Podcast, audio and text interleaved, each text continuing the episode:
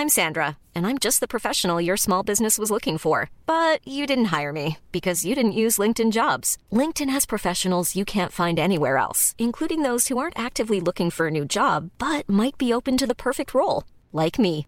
In a given month, over 70% of LinkedIn users don't visit other leading job sites. So if you're not looking on LinkedIn, you'll miss out on great candidates like Sandra. Start hiring professionals like a professional. Post your free job on linkedin.com/people today.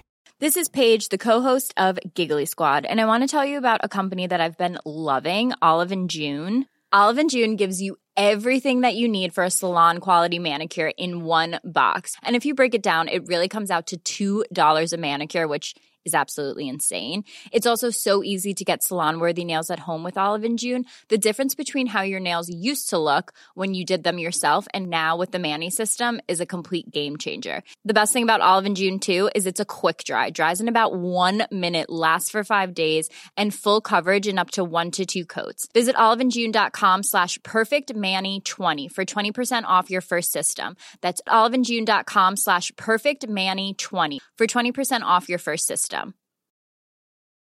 Ready to pop the question? The jewelers at BlueNile.com have got sparkle down to a science with beautiful lab grown diamonds worthy of your most brilliant moments. Their lab grown diamonds are independently graded and guaranteed identical to natural diamonds, and they're ready to ship to your door. Go to BlueNile.com and use promo code LISTEN to get $50 off your purchase of $500 or more. That's code LISTEN at BlueNile.com for $50 off. BlueNile.com code LISTEN.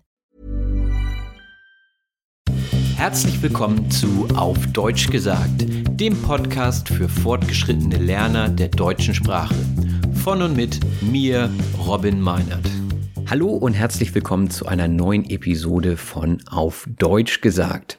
Heute ist das Thema Lehrerausbildung in Deutschland, denn wie ihr wisst, befinde ich mich gerade in der Lehrerausbildung und möchte euch darüber ein bisschen informieren, denn ich habe jetzt vor kurzem Ferien gehabt und da ist so ein bisschen der Druck abgefallen und ich konnte ein bisschen reflektieren über das, ähm, ja, was ich gerade erlebe und das möchte ich euch auch mitteilen. Gleichzeitig war ich diese Woche auf einer Ausfahrt, eine Seminarfahrt, äh, die sich pädagogische Woche nennt. Ich war also mit ähm, anderen Lehrkräften im Vorbereitungsdienst in einer Jugendherberge und äh, das ist eine Art Hostel und da haben wir uns intensiv vier Tage lang mit Unterrichtsgestaltung und ähm, ja Methoden sowie auch Teambildung beschäftigt und da habe ich natürlich mein Mikrofon dabei gehabt und zwei Kolleginnen zum Thema Lehrerausbildung befragt. Das Interview ist nicht ganz so lang, weil wir wenig Zeit hatten. Deswegen möchte ich noch ein paar Fakten vorneweg nennen.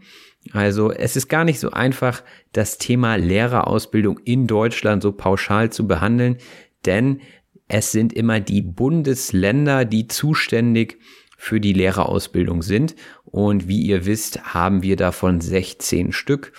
Und dementsprechend ist es in jedem Bundesland etwas anders. Und deswegen werde ich euch hier so viele Informationen geben wie nötig und das Ganze so offen wie möglich gestalten. Also grundsätzlich ist es mal so, dass man zwei Phasen hat. Die erste Phase der Lehrerausbildung ist das Studium an der Universität und die zweite Phase ist der Vorbereitungsdienst. Es gibt natürlich auch Ausnahmen, das sind dann die sogenannten Quereinsteiger. Die haben nicht auf Lehramt studiert, sondern haben etwas anderes studiert, haben schon Berufserfahrung gesammelt und haben dann einfach in der zweiten Phase, also im Vorbereitungsdienst, mit der Lehrerausbildung begonnen. Und da werden wir später auch im Interview noch jemanden interviewen, noch jemanden hören, hm, der oder die in diesem Fall eine Quereinsteigerin ist. Und dann gibt es natürlich noch spezielle Ausbildungsgänge für unterschiedliche Schularten, also Primarstufe, Sekundarstufe, dann gibt es das noch übergreifend, ähm, dann gibt es zum Beispiel auch Lehrämter für die Sekundarstufe 2, also das sind dann allgemeinbildende Schulen wie zum Beispiel Gymnasien in der Oberstufe und äh, dann gibt es Lehrämter der Sekundarstufe 2 für berufliche Fächer. Da ist meine Professionalisierung zu sehen. Also ich bin an beruflichen Schulen. Das bedeutet, äh, die Leute, die eine Ausbildung machen, die einen Beruf lernen, die gehen zur beruflichen Schule, weil wir ja in Deutschland das duale Ausbildungssystem haben, wofür wir auch bekannt sind.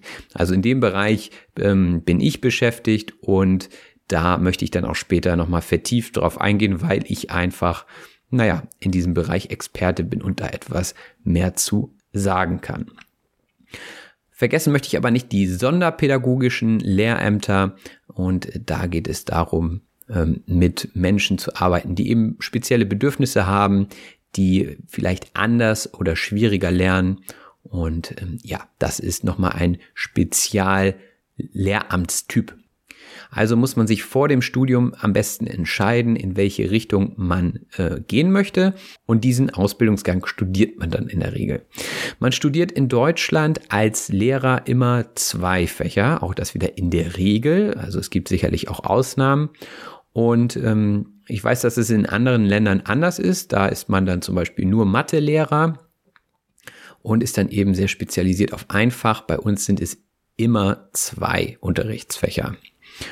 Wir haben auch schon Praktika während des Studiums, also die sind integriert in das Studium und ähm, dadurch haben wir dann eben einen stärkeren Praxisbezug auch schon während der ersten Phase der Ausbildung. Und das finde ich auch sehr gut, denn oftmals ist ein Studium sehr, sehr, sehr theoretisch und man weiß manchmal gar nicht, wofür machen wir das überhaupt. Und da hilft es schon, dann einfach mal in die Schule zu gehen und zu gucken, okay, wo kann ich hier die Theorie einordnen in die Praxis. Für das Lehramt muss man in der Regel den Master haben.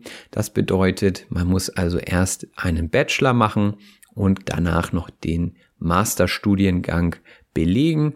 Und wenn man den in der Tasche hat, dann hat man die erste Staatsprüfung bestanden. Ja, und wenn man dann das Studium erfolgreich beendet hat, dann geht es weiter mit dem Vorbereitungsdienst. Und da möchte ich jetzt auf den Vorbereitungsdienst in Hamburg eingehen, denn wie gesagt, es gibt Unterschiede und ich kann am besten das wiedergeben, was ich gerade mache. Und zwar dauert der Vorbereitungsdienst in Hamburg 18 Monate. Man unterrichtet durchschnittlich 10 bedarfsdeckende Unterrichtsstunden pro Woche. Das bedeutet also, ich bin als Lehrkraft an der Schule eingestellt.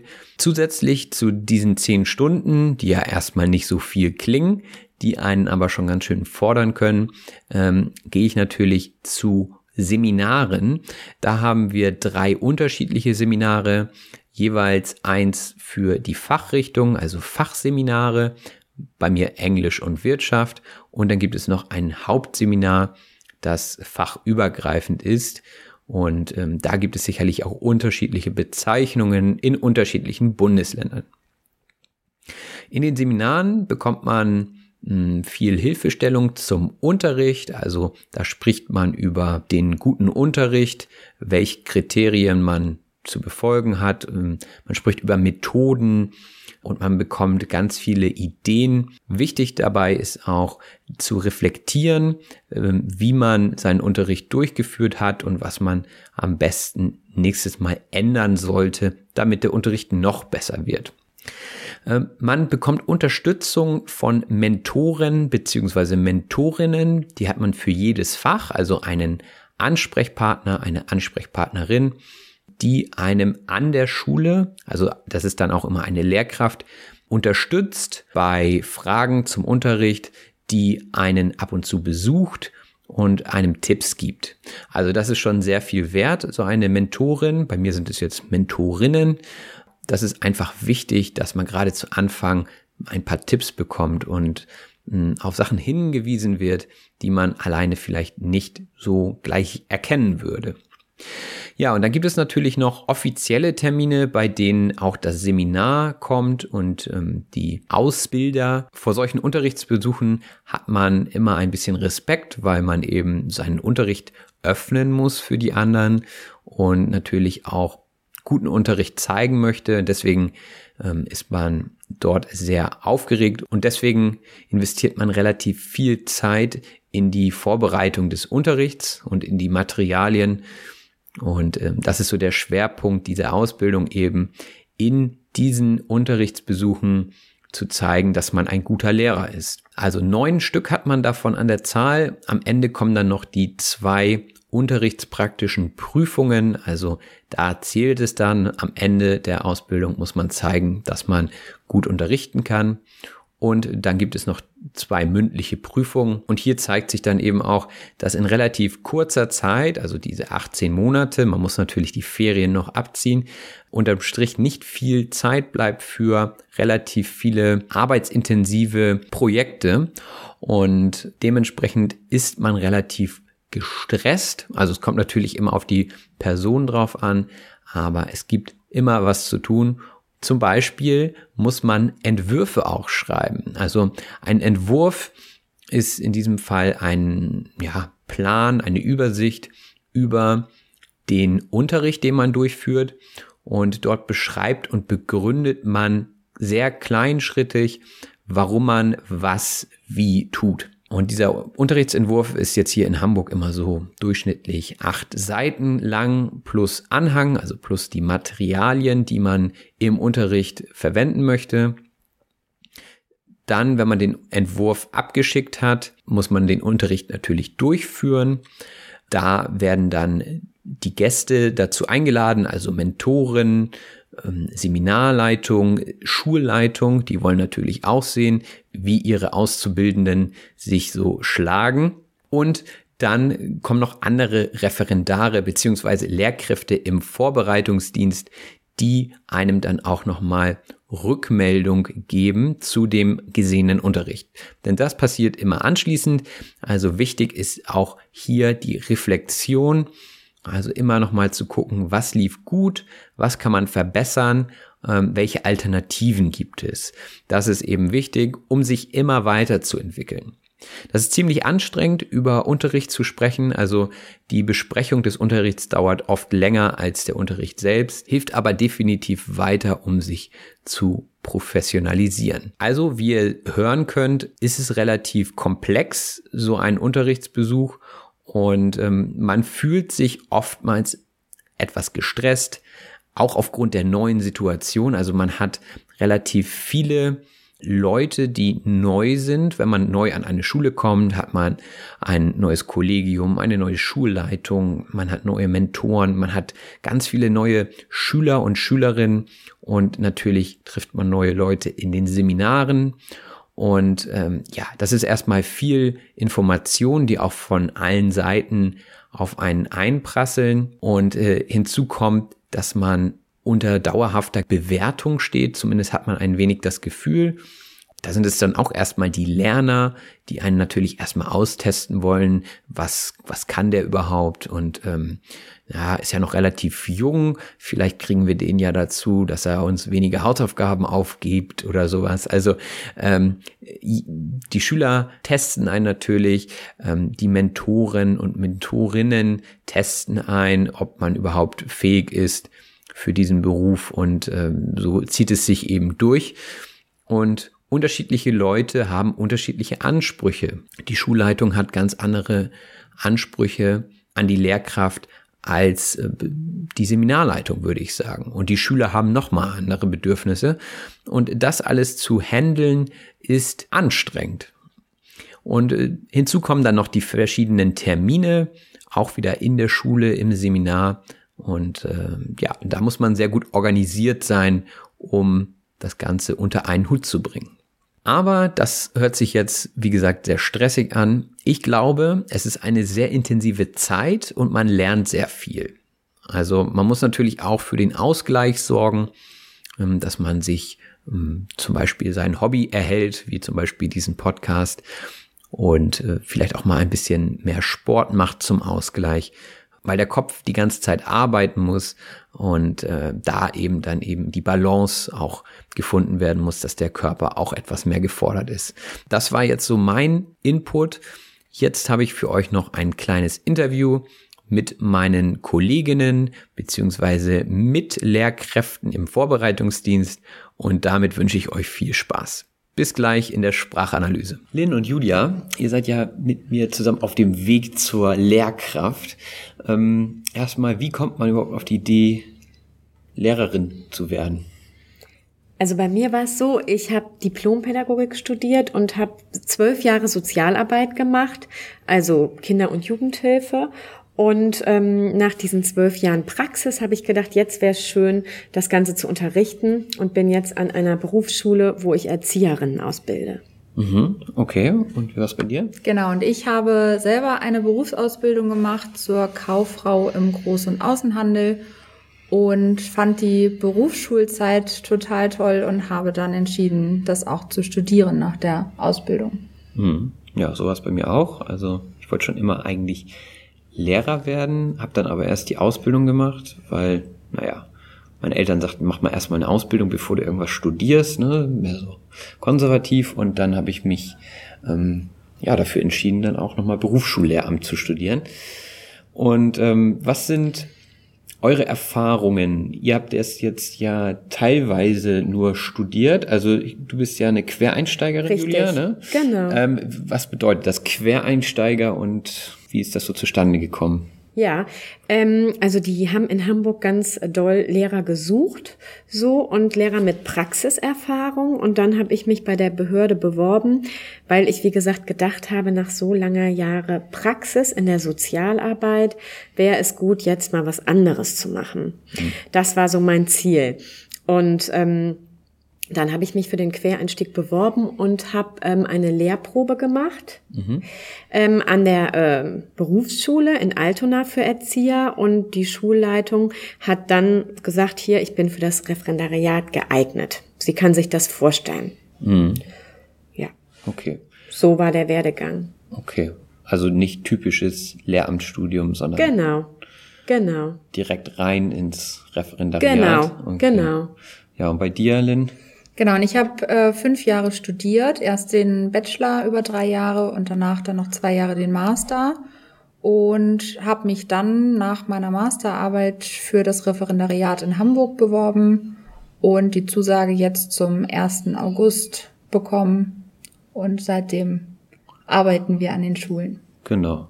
Und hat dir das Studium weitergeholfen in dem Sinne, dass du sagst, das kannst du jetzt stark gebrauchen? Oder würdest du sagen, ähm, das ist kein Problem als Quereinsteiger auch nicht studiert, in dem Sinne, man hat ja studiert als Quereinsteiger, man hat halt eben nur nicht auf Lehramt studiert. Also wie würdet ihr das sehen? Vielleicht auch an euch beide.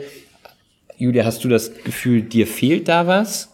Oder andersrum, glaubst du, dass dir das Studium viel gebracht hat für den Job? Also ich kann sagen, mir hat ähm, mein Studium und meine Arbeit tot, total viel gebracht für den Job, weil ich von meiner Arbeit total zehren kann. Das heißt, ich bringe ganz viele Beispiele, auch ähm, ja aus dem Kita-Alltag, wo ich mal gearbeitet habe, aus dem Jugendhilfealltag von den Familien, wo es Kindeswohlgefährdungen gab, in die ich reingegangen bin. Und ich bringe ganz viele Beispiele, praktische Beispiele und rufe die so ab, wie so eine Festplatte, die ich im Kopf habe. Also mir hat die Praxis ganz viel geholfen. Ähm, jetzt merke ich so, wo es um Unterrichtsentwürfe geht und das Ganze, ach, vielleicht haben es die etwas leichter, die Lehramt studiert haben, weil diese formalen Dinge, ich habe 2006 meinen Abschluss gemacht, Diplompädagogik, das ist jetzt nun schon sehr lange her. Und ähm, da denke ich manchmal, die, die Lehramt studiert haben und jetzt auch noch ganz frisch fertig geworden sind, sind vielleicht noch mehr in diesen theoretischen Sachen stark. Also ich würde sagen, dass mir insbesondere das Masterstudium was gebracht hat. Der Bachelor mh, zum Teil. Also man hat halt so ein ähm, wirtschaftliches oder betriebswirtschaftliches Grundwissen, würde ich sagen, wobei ähm, man deutlich mehr lernt in dem Sinne als das, was man jetzt ähm, in der Schule braucht oder auf, auf einer anderen Ebene. Also das, was man studiert hat, ähm, kann man so den Schülern halt nicht weitergeben und muss es ganz anders oder den Stoff ganz anders durchdringen, um es vermitteln zu können. Aber insbesondere im Master hatten wir viel Erziehungswissenschaften oder Pädagogik, die mir jetzt schon weitergeholfen haben. Wir haben auch Unterrichtsentwürfe geschrieben, das, was dir, Julia, ähm, fehlt. Und haben ja so pädagogisch-didaktische Grundlagen, die wir jetzt im Referendariat halt ähm, schon anwenden können. Mhm. Ihr sagtet jetzt, äh, ihr habt so ein bisschen eure, eure Fächer angedeutet. Vielleicht nochmal, um das klarzustellen. Was hast du studiert und was unterrichtest du? Genau, ich habe ähm, Wirtschaftswissenschaften und Sozialwissenschaften in Kombination natürlich mit Erziehungswissenschaften studiert und unterrichte an der Schule jetzt Wirtschaft und Politik. Mhm. Genau, also das ist so in drei Bereiche gegliedert, ne, das Lehramtsstudium. Also Erziehungswissenschaften hat man immer, weil man eben Lehrkraft wird. Und dann hat man in Deutschland immer die zwei Fächer. Ähm, wie war das bei dir? Du hast das ja nicht, dann haben wir schon festgestellt, nicht so in, auf Lehramt studiert. Das heißt, du bist Sozialpädagogin, oder? Genau, also Diplompädagogin, mhm. hatte die Nebenfächer Psychologie und Soziologie im Studium mhm. und bin jetzt eingesetzt ähm, in der Kinder- und Jugendhilfe, das ist ein Fach mhm. sozusagen, mhm. und in Politik bei den Erziehern. Also das sind meine beiden Fächer. Hm, also sehr stark an das angelehnt, was ihr vorher auch gemacht habt ja. eben. Ja. Und das ist ja auch super. Ja, bei mir ist es halt Wirtschaft und Englisch. Und ähm, das kommt halt auch daher, da ich vorher eine Ausbildung zum Groß- und Außenhandelskaufmann gemacht habe. Genau. So ist das also, ähm, weil man Berufsschullehrkraft wird, dass man da eben schon in dem Bereich dann auch arbeitet, aus dem man kommt, was ja auch einfach Sinn macht, ja. Und jetzt habt ihr ja die ersten Monate im Referendariat hinter euch. Was ist so der erste Eindruck? Also Höhen und Tiefen. Also ich finde es toll, jetzt nach so vielen Jahren Studium endlich ähm, mit den Schülern zu arbeiten. Das hat im Studium ganz viel gefehlt, dass man so weit weg war von der Schule, dass man viel über Schule gelernt hat, aber es nicht anwenden konnte. Ähm, das ist jetzt einfach toll, dass man wirklich in Kontakt zu den Schülern ist, das, was man all die Jahre gelernt hat und auch jetzt während des Referendariats noch lernt, ähm, direkt anwenden und umsetzen kann. Ja, da wurden wir gerade unterbrochen vom Hausmeister. Jetzt sind wir in einem anderen Raum und äh, wir waren bei der Frage, welche Erfahrungen ihr gemacht habt, also positive und negative. Genau, wir waren jetzt, glaube ich, gerade bei den Tiefen. Manchmal ist es schwierig, weil man ähm, noch nicht so viele Erfahrungen hat im Unterrichten, mit bestimmten Situationen umzugehen, mit denen man vorher noch nicht konfrontiert wurde. Ähm, und es ist viel Organisation, also man muss ähm, die Schule organisieren, sich selber organisieren, ähm, die Seminare und so weiter. Das ist schon teilweise sehr, sehr viel, was man da so beachten muss. Mhm. Genau, also ich äh, freue mich, dass ich die Gelegenheit habe, das Referendariat zu machen. Das finde ich erstmal großartig. Ich freue mich immer über die Schüler, die finde ich auch großartig. Ich freue mich, dass ich nicht mehr so problemfokussiert arbeite, weil in meinem früheren Job gab es Kindeswohlgefährdungen, gab es viel Sucht, gab es psychische Erkrankungen, gab es Wohnungslosigkeit und all die Themen sind jetzt für mich viel leichter auf der emotionalen Ebene, leichter. Deshalb fühle ich mich insgesamt eher entlastet, merke ich. Und ähm, habe drei Kinder und merke, jetzt sind wir gerade auf pädagogischen Tagen. Das heißt, ich fokussiere mich auf das Referendariat und jetzt finde ich es gerade das erste Mal anstrengend, weil ich keine Nebenbaustellen habe. Also ich merke, die Kinder helfen mir eigentlich, weil immer wenn ich nach Hause komme vom Unterricht, dann beschäftige ich mich sofort mit den Kindern, wie es denen geht, was haben die für Anliegen. Und deshalb kann das Referendariat gar nicht so viel Raum bei mir einnehmen und ich sehe das positiv und mhm. merke das witzigerweise gerade auf den pädagogischen Tagen, dass es mir zu viel Raum ist und mhm. dass ich diese Nebenbaustellen Baustellen hört sich jetzt etwas negativ an, wenn ich damit Kinder bezeichne, aber dass ich die großartig finde. Mhm.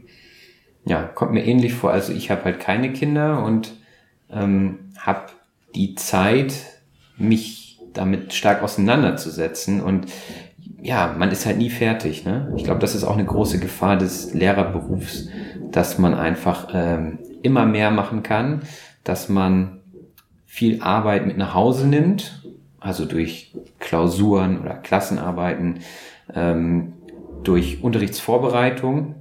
Ich glaube, man könnte sich so strukturieren, dass man alles in der Schule macht und dann sagt so, okay, wenn ich jetzt um 16 Uhr nach Hause gehe zum Beispiel, dann bin ich fertig. Aber dafür müssen natürlich auch die Räume geschaffen werden in der Schule und das ist bei uns an der Schule noch nicht so, dass ich mir sage, okay, das kann mit meinem Büro zu Hause sozusagen mithalten.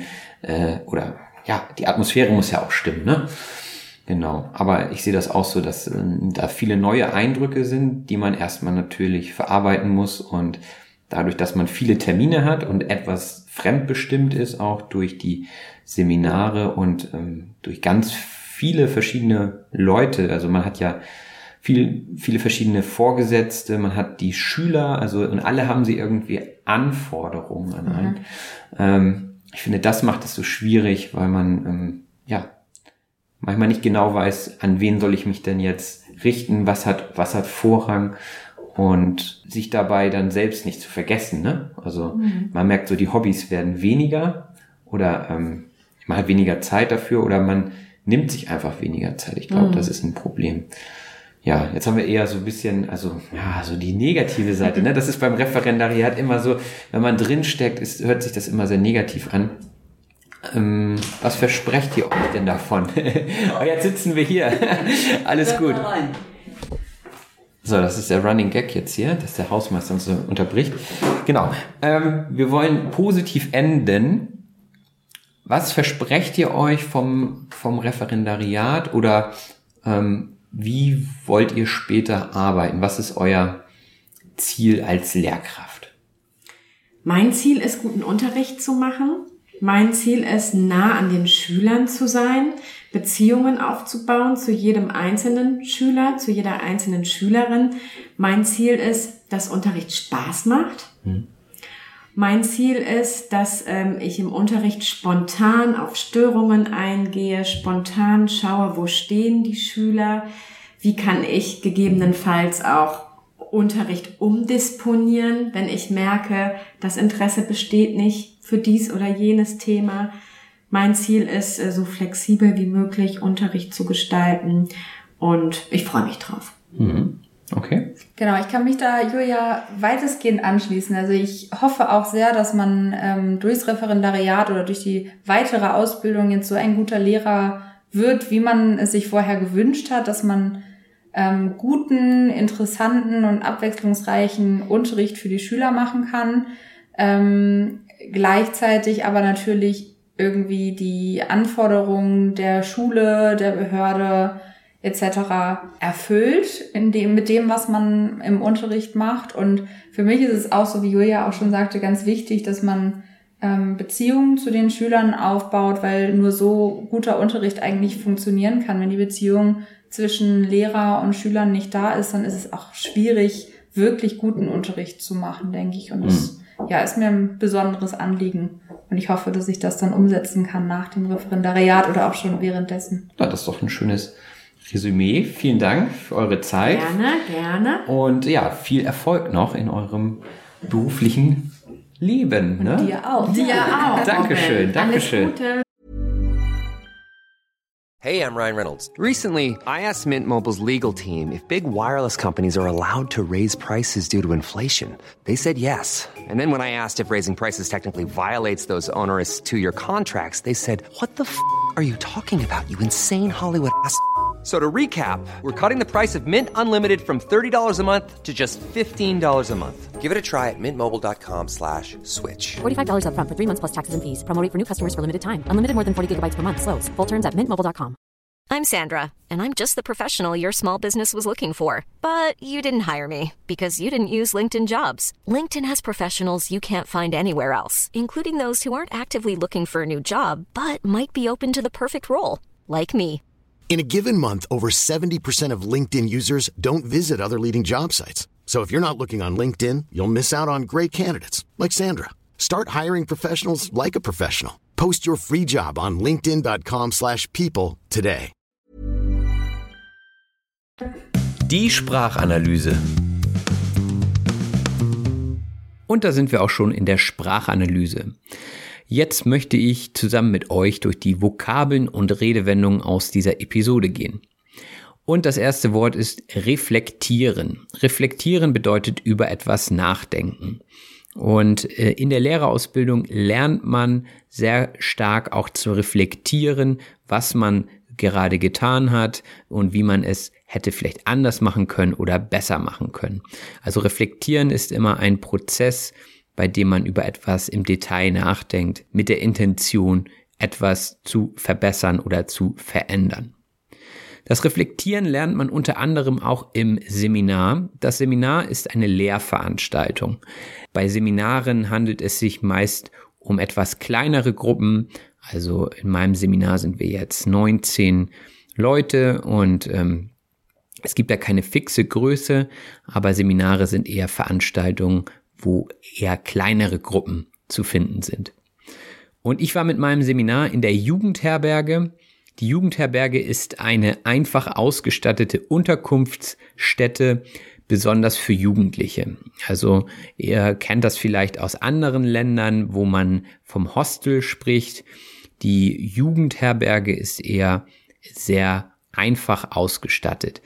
Also man bekommt ein Bett, also diese Hochbetten, wo oben und unten jemand schlafen kann. Ähm, da streitet man sich dann gerne drum, wer dann jetzt nach oben muss oder wer unten liegen darf. Und das Essen ist meistens auch so, naja, semi-gut, sagen wir mal so. Dafür sind die Jugendherbergen leider in Deutschland immer noch bekannt, dass eben das Essen nicht immer so gut ist und besonders die Getränke auch eher so verdünnte Säfte sind aus irgendwelchen Konzentraten, die nicht so sehr gut schmecken.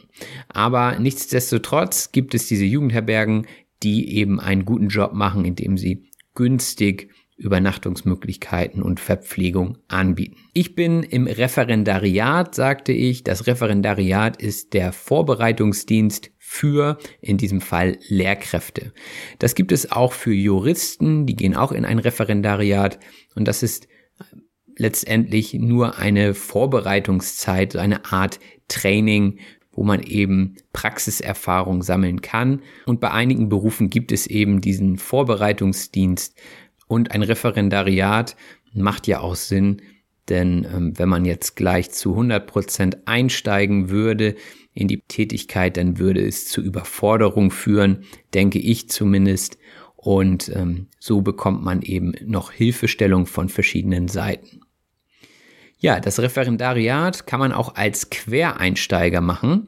Der Quereinsteiger bzw. die Quereinsteigerin ist eine Person, die aus einer fremden Branche in ein neues Betätigungsfeld wechselt, ohne die für diesen Beruf sonst allgemein übliche Berufsausbildung oder eben Studium absolviert zu haben. Das bedeutet also, man hat in einem anderen Bereich gearbeitet und hat sich in diesem Bereich qualifiziert und ist dann darauf gekommen, dass man gerne in die Lehre möchte, zum Beispiel, wie das jetzt auch bei Julia war, und dann eben in diesem Bereich aus seinem Berufsfeld äh, Dinge einbringen kann, was einen dazu befähigt, dann auch in das neue Berufsfeld zu wechseln. Sie ist ja Diplom-Sozialpädagogin und dementsprechend kann sie auch in diesem Feld jetzt unterrichten.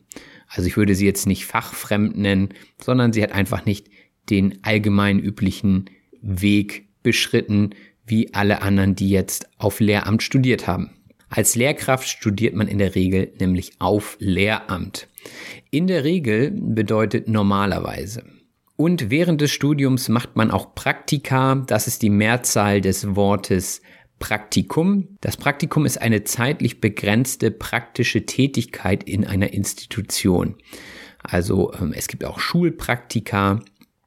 Da gehen die Schüler für ein bis zwei Wochen in ein Unternehmen und ja, arbeiten da und gucken sich den Beruf an.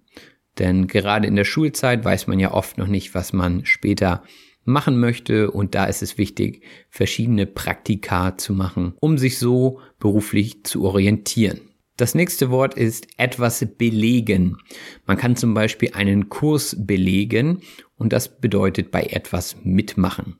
Also wenn ich mich jetzt zu einem Kurs anmelde, dann belege ich diesen Kurs, indem ich hingehe und mitmache. Ich hatte auch die Staatsprüfung angesprochen. Das erfolgreiche Absolvieren des Masterstudiengangs stellt die erste Staatsprüfung dar und die zweite Staatsprüfung ist dann das Bestehen des Vorbereitungsdienstes beziehungsweise des Referendariats. Was ist jetzt die Staatsprüfung? Die Staatsprüfung ist eine von staatlichen Prüfern durchgeführte Abschlussprüfung, auch Staatsexamen genannt. Und die braucht man eben, diese zwei Staatsexamen, um später als Lehrkraft arbeiten zu können in Deutschland. Ich weiß, dass es in anderen Ländern etwas weniger schwierig ist, Lehrer zu werden. In Deutschland ist es ein relativ langer Weg. Wir hatten auch von Methoden gesprochen. Die Methode ist ein Verfahren beziehungsweise eine Art und Weise, etwas zu tun. Also ich denke, da brauche ich nicht mehr viel zu, zu sagen. Dann ein weiteres Wort mit M, und zwar der Mentor beziehungsweise die Mentorin. Ähm, das ist eine erfahrene Person, die jemanden berät. So in Karate-Filmen, da gibt es auch immer den Mentor, der dem Jüngling beibringt, wie man am besten kämpft und so weiter. In der Schule wird nicht gekämpft, jedenfalls nicht physisch. Ähm, man bekommt eher Beratung zu seinem Unterricht beispielsweise. Das geschieht oftmals im Rahmen der Unterrichtsbesuche. Der Unterrichtsbesuch ist ein Unterricht mit Zuschauern. Also die können aus dem Seminar kommen, da kommen Leute aus der Schule oder wie ich halt auch schon gesagt hatte, die Mentoren und bereden dann den Unterricht und es gibt auch Feedback zum Entwurf. Der Entwurf ist der Plan oder das Vorhaben. Also, wie schon gesagt, müssen wir einen Entwurf schreiben und dort kleinschrittig beschreiben, was wir vorhaben und warum. Kleinschrittig bedeutet detailliert. Also man wird jeden Schritt aufschreiben und begründen. Das Material kommt dann in den Anhang, also die Zettel, die man austeilen wird. Äh, der Anhang ist ein schriftlicher Zusatz. Das kennt ihr vielleicht auch von der E-Mail. Man schreibt dann gerne, im Anhang finden Sie Formular XY und der Anhang ist eben die Datei bei der E-Mail, die dann noch drangehängt wird. Und so ist es auch beim Entwurf. Die Leute, die einen besuchen im Unterricht, die möchten natürlich gerne einen Einblick bekommen, vielleicht auch vorher schon sehen, was dort auf sie zukommt. Ja, und im Unterricht sollte man sich dann möglichst gut schlagen. Das hat nichts mit dem Hauen einer anderen Person oder Verletzen einer anderen Person zu tun, sondern sich gut schlagen bedeutet, sich bei etwas in bestimmter Weise behaupten. Ja, man schlägt sich gut durch, kann man auch sagen. Also mm, man nimmt eine Hürde, indem man sie überwindet und ähm, ja, wenn man sich gut schlägt, dann überwindet man diese Hürde eben erfolgreich. Und es gibt einige Hürden auf dem Weg zur Professionalisierung. Professionalisieren ist sich verbessern, dass etwas als professionell gelten kann. Nicht jeder kann von vornherein professionell sein, ein Profi sein. Deswegen professionalisiert man sich während seiner Ausbildung, während des Vorbereitungsdienstes und zum Professionalisieren gehört auch der Blick von außen und natürlich die Bewertung von anderen Leuten. Die Bewertung ist die Beurteilung.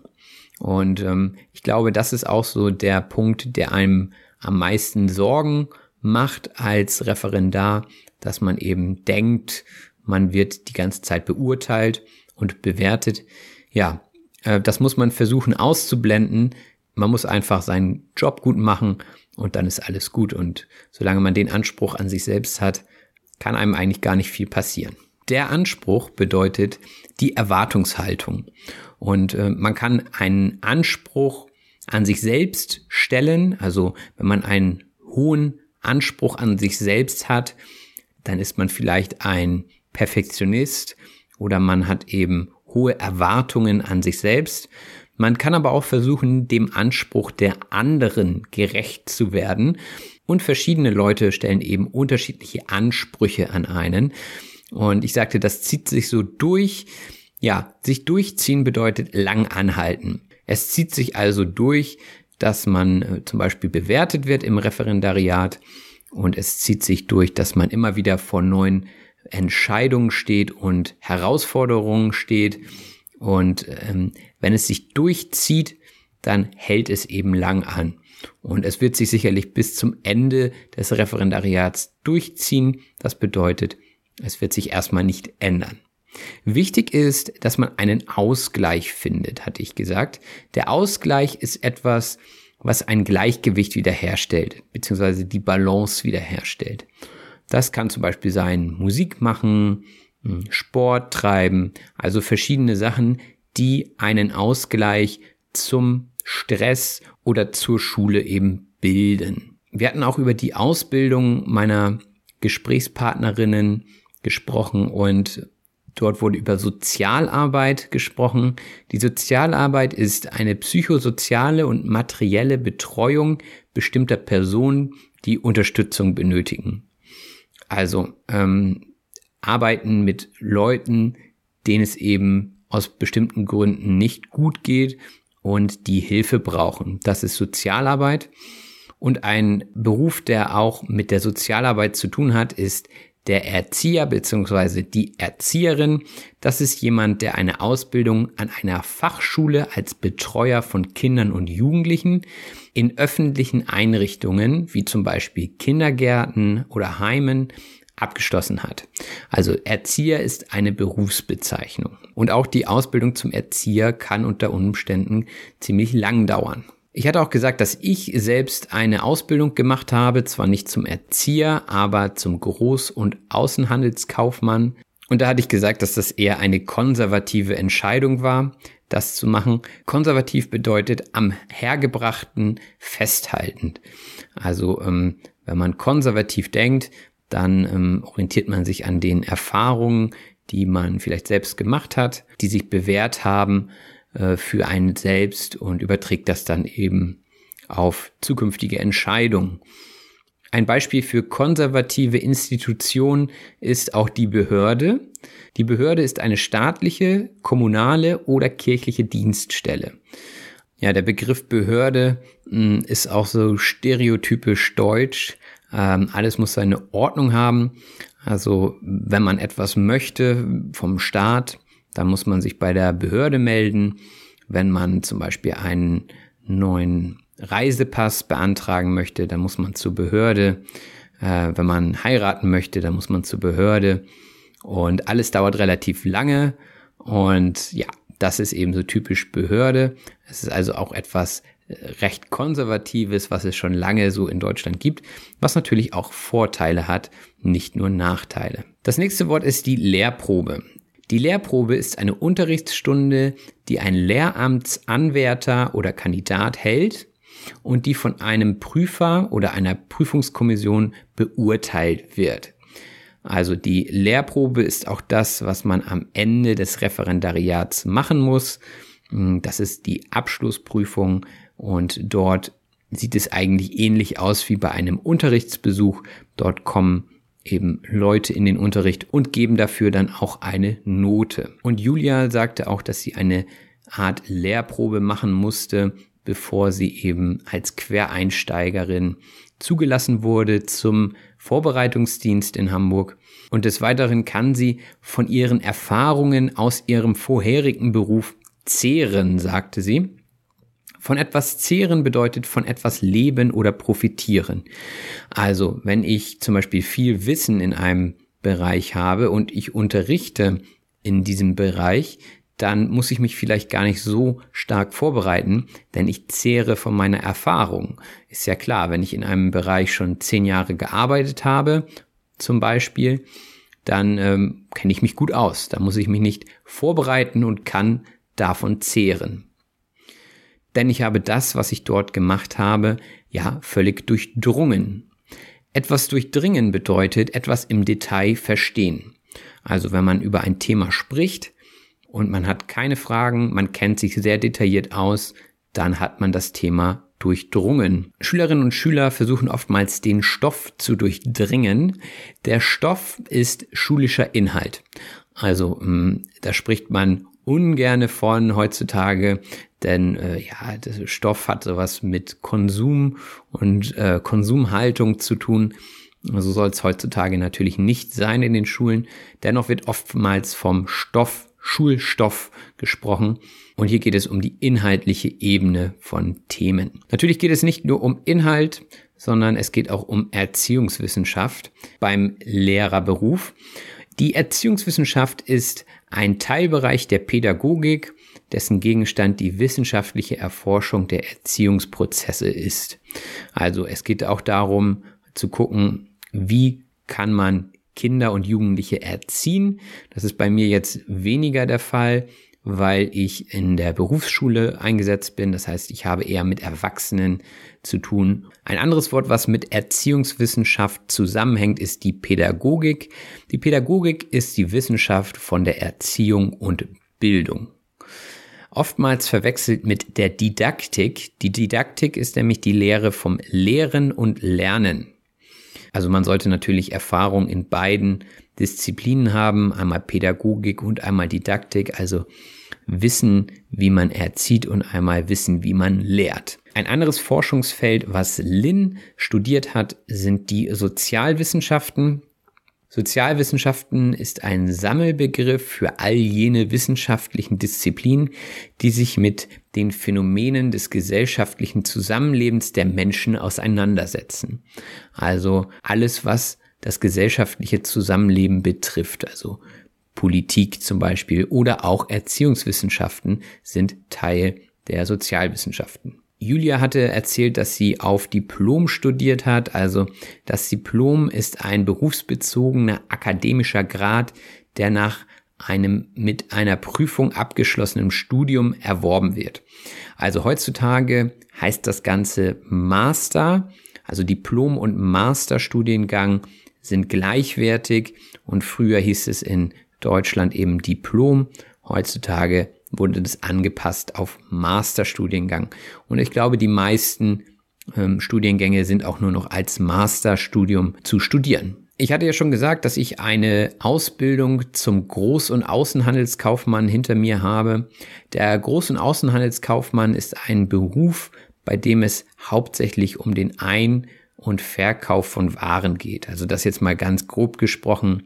Man kauft Waren beim Hersteller und das natürlich in großen Mengen, lagert die und verkauft sie dann an Einzelhändler, also zum Beispiel Ladengeschäfte, die das dann an den Endkunden verkaufen.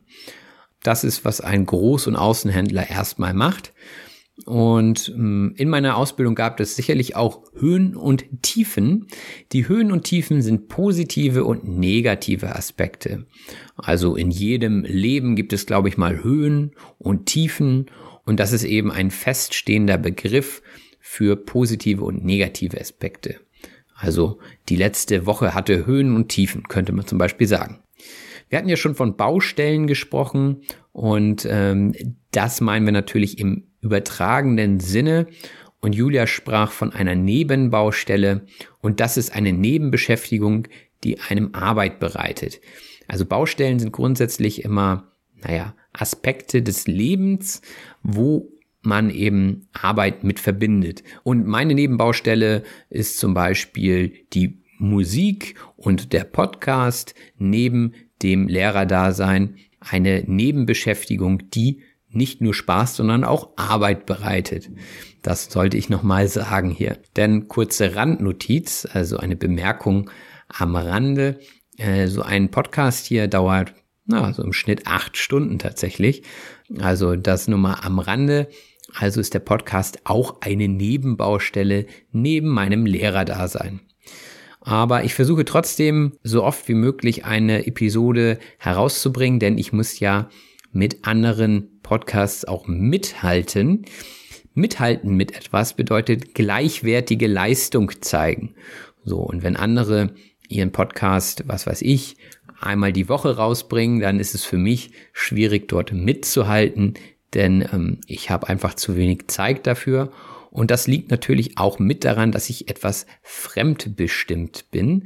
Fremdbestimmt bedeutet durch Einflüsse von außen bestimmt und gelenkt, beziehungsweise nicht ganz unabhängig, denn ich denke, keiner von uns oder von euch ist komplett unabhängig von allen anderen, denn ich denke, jeder hat Pflichten, denen er nachkommt und äh, dadurch ist, denke ich mal, jeder etwas fremdbestimmt durch zum Beispiel Termine, durch ähm, Arbeitszeiten und, und, und. Oder aber auch durch den Vorgesetzten oder die Vorgesetzte. Das ist eine Person, die übergeordnet ist, also meistens im beruflichen Kontext. Grundsätzlich sind die Menschen ja alle gleich, aber im beruflichen Kontext spricht man dann eben von übergeordneten Personen, die ähm, dann die Vorgesetzten sind. Also eure Chefs oder Abteilungsleiter sind eure direkten Vorgesetzten zum Beispiel. Und die bestimmen, welche Aufgaben Vorrang haben. Vorrang haben bedeutet im Vergleich zu jemand oder etwas anderem wichtigeren Stellenwert bzw. größere Bedeutung haben. Hört ihr das Baby im Hintergrund? Na, das ist immer toll. Ich mache jetzt trotzdem weiter. Mein Nachbar hat ein Kind bekommen und das wird man jetzt vielleicht öfter mal im Hintergrund hören. Deswegen werde ich jetzt aber nicht umdisponieren und den Podcast abbrechen. Umdisponieren bedeutet umplanen. Also ähm, manchmal muss man seine Vorhaben abändern und dann würde man kurzfristig sich umentscheiden und das nennt man dann umdisponieren. Ja, das war es auch schon wieder mit der Liste und ich hoffe, es hat euch gut gefallen. Äh, ich weiß, dass ich jetzt länger keinen Podcast herausgebracht habe. Wir haben ja über das Thema Fremdbestimmtheit gesprochen und andere Sachen haben manchmal Vorrang. So ist das im Leben. Es gibt Höhen und Tiefen und man hat viele Nebenbaustellen. Jetzt habe ich auch noch ein paar Wörter reingebracht. Nichtsdestotrotz hoffe ich, dass diese Episode für euch hilfreich war, dass sie interessant war und dass ihr eine Menge neuer Vokabeln lernen konntet. Wenn ihr mich finanziell unterstützen wollt, dann könnt ihr das über den PayPal-Link in der Beschreibung tun. Und ansonsten bleibt mir nur zu sagen, macht es gut, bis bald, euer Robin. Das war auf Deutsch gesagt. Ich hoffe, dass es euch gefallen hat. Wenn das so ist, abonniert doch bitte meinen Podcast und lasst mir einen Kommentar da. Vielen Dank und bis bald, euer Robin.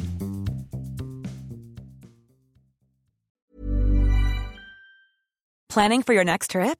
Elevate your travel style with Quince. Quince has all the jet setting essentials you'll want for your next getaway, like European linen, premium luggage options, buttery soft Italian leather bags, and so much more. And is all priced at 50 to 80% less than similar brands. Plus, Quince only works with factories that use safe and ethical manufacturing practices. Pack your bags with high-quality essentials you'll be wearing for vacations to come with Quince. Go to quince.com slash pack for free shipping and 365-day returns.